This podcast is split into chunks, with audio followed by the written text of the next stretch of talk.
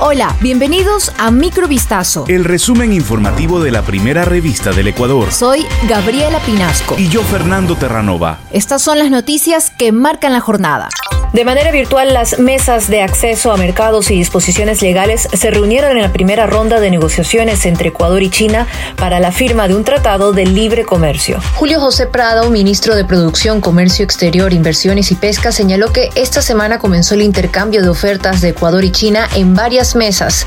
Acceso a mercados, inversiones, procesos aduaneros y facilitación de comercio, entre otras. El ministro mencionó que China es el segundo mayor destino de exportación no petrolera para Ecuador.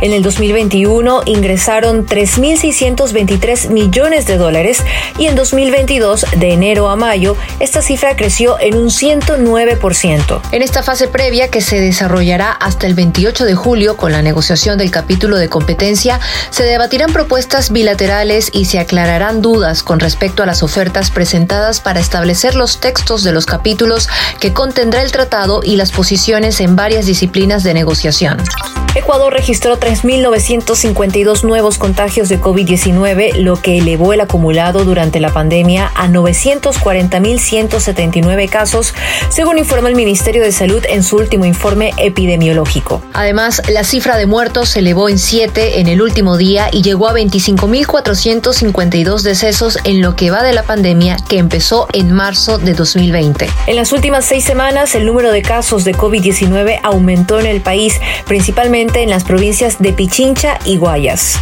El incremento responde a la circulación de la variante BA.5 de Omicron. La provincia de Pichincha es la más contagiada con 355.677 contagios, 1.509 más que el lunes, seguida de Guayas con 146.016 casos, 777 adicionales.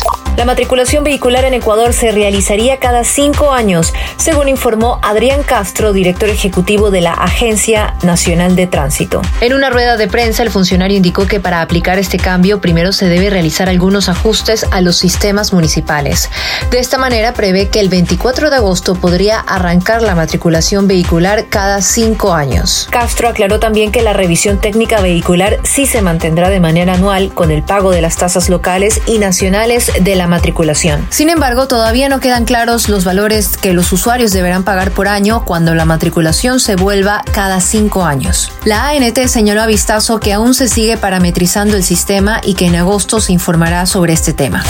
Con base en los elementos de convicción presentados por la Fiscalía, la jueza Joana Bone dictó prisión preventiva para Jordan Ramón y Anthony Rubén por su presunta participación en el delito de asesinato en grado de tentativa contra Edison Manjarres, vicealcalde de Atacames. Los hechos se registraron el 13 de julio pasado cuando la policía acudió a un llamado de auxilio a la avenida Luis Cervantes en el centro de Atacames en la provincia de Esmeraldas, tras haber recibido una alerta de varios disparos. El ataque fue perpetrado por cuatro personas que se movilizaban en dos motocicletas, pero al notar la presencia policial huyeron del lugar. Los uniformados lograron interceptarlos a la altura del mercado de mariscos. Cuando procedieron con el registro, en su poder se encontraron dos armas de fuego tipo pistola y dos teléfonos celulares.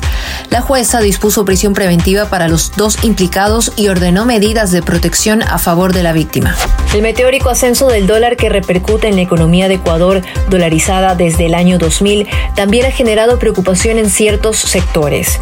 Mientras las importaciones se benefician por la apreciación de la moneda, las exportaciones se encarecen. Aunque en los últimos días se llegó a registrar una paridad entre el dólar y el euro en el mercado internacional, este martes 19 de julio el euro se disparó después de la publicación de datos de la economía estadounidense y por rumores de que el Banco Central Europeo subirá el jueves los tipos de interés de medio punto El dólar es el patrón de intercambio en Ecuador desde hace más de dos décadas, cuando sustituyó al sucre, y aunque a simple vista su apreciación dejaría intuir una fortaleza, las circunstancias actuales hacen temer lo contrario. El presidente de la Federación Ecuatoriana de Exportaciones, Felipe Rivadeneira, dijo textualmente a Vistazo que la dolarización implica mucha disciplina fiscal, una apertura económica a través de acuerdos comerciales y trabajar fuertemente la competitividad, lo que no se ha cumplido a cabalidad.